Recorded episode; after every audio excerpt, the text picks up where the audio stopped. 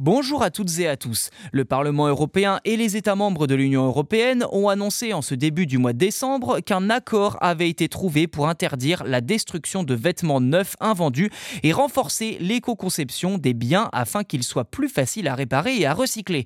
Cet accord est profondément lié à la nouvelle législation proposée par la Commission européenne en mars 2022 qui fixe de nouvelles exigences dans la conception des produits pour limiter leur impact sur l'environnement. Parmi les mesures concrètes, la destruction de vêtements et chaussures invendus sera désormais interdite. La mesure prendra effet deux ans après l'entrée en vigueur de la loi, avec un délai de six ans accordé aux entreprises de taille moyenne, tandis que les petites entreprises seront exemptées de cette mesure. Comprenez par là que les géants du textile devront se mettre au diapason très rapidement et devront aussi dévoiler chaque année le volume de produits mis à la poubelle et expliquer les raisons de cette pratique. La Commission aura le pouvoir d'élargir cette interdiction à d'autres catégories de produits. Concernant l'éco-conception, la Commission définira des exigences spécifiques pour certains biens de consommation afin d'encourager l'économie circulaire.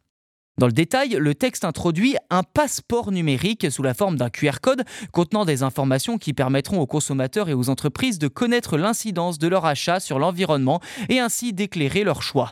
Ce QR code apportera aussi des informations sur la traçabilité et les matériaux utilisés qui faciliteront la réparation et le recyclage.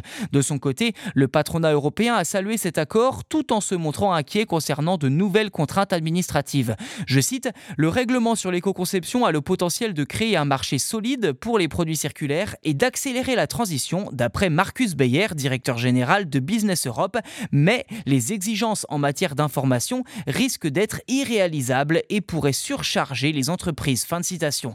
Le texte devra encore être formellement approuvé par les eurodéputés et par les États membres dans les semaines à venir.